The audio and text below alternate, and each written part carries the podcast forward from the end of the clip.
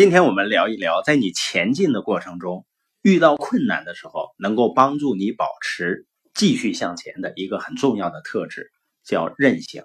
你周围有没有这样的人啊？有很强的改变生活的意愿，同时呢，有着正确的思考、判断和选择机会的能力。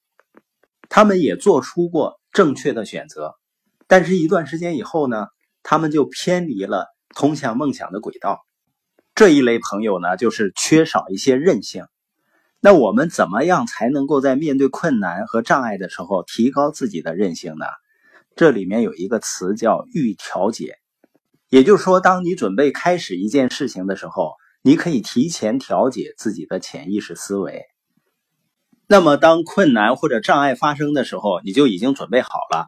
就像说，在事故之前，你参加过急救课程，那么事故真正发生的时候，你也就准备好了。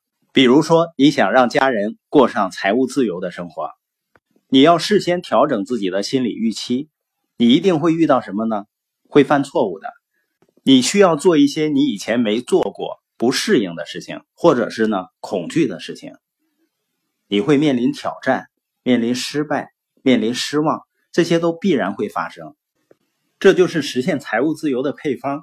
所以你要说呢，我要让家人过上财务自由的生活，那我就要面对各种各样的问题和挑战。但是呢，我永远不会被他打倒，不管发生什么，我都会重新站起来。我会找到一个方法，或者通过成长来解决问题。有的时候，当你预期某件事情会很顺利的进行，但结果呢却失败了。每个人呢都会经历这种失望的打击，但问题是呢，你多快可以重新恢复？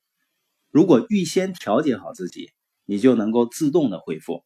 所以清奇说呢，在创业的路上呢，也要准备好失望。其实别说是我们了。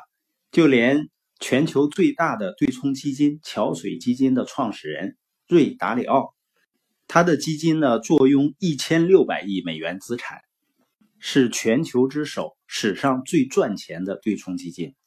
达里奥本人呢也拥有一百五十六亿美元的身价，现在是美国最富有的人之一。